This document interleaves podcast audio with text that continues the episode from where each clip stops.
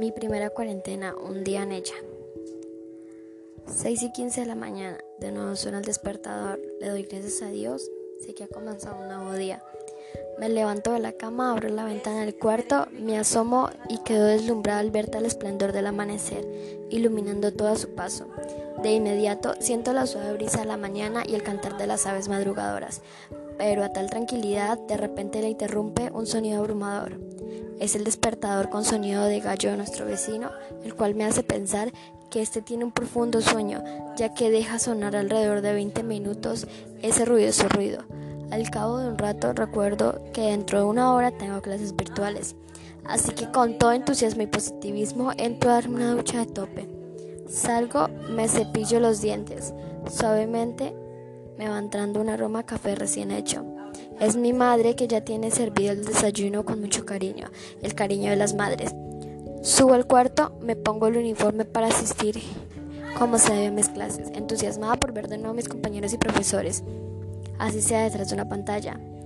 Bajo, desayuno junto a mi madre y mis hermanos, de nuevo dándole gracias a Dios por los alimentos.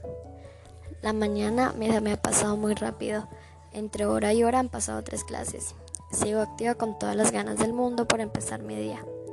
Transcurre el mediodía y mi madre me avisa que ya se ha servido el almuerzo. Ha hecho un arroz con pollo exquisito, el mejor de todos.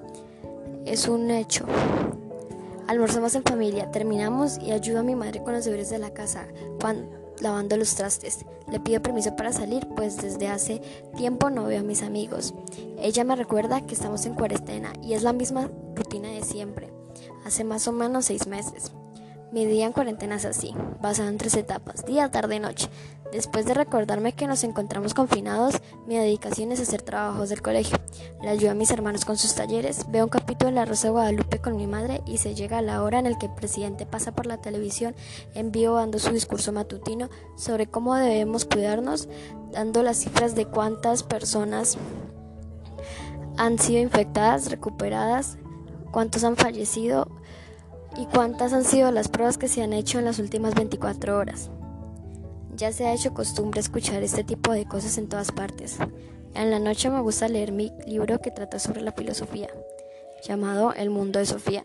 Me da mucha curiosidad saber sobre aquello, además enriquece mi conocimiento.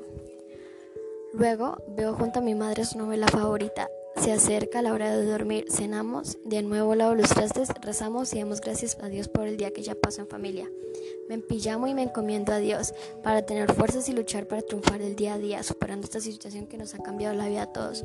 Así es mi día en cuarentena, bueno, mi día a día, donde la única parte en la que puedo ver el sol es a través de mi ventana.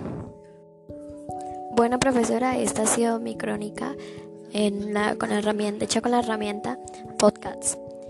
Eh, soy Laura Valentina Gómez Barahona, del grado 10.1. Que tenga buen día.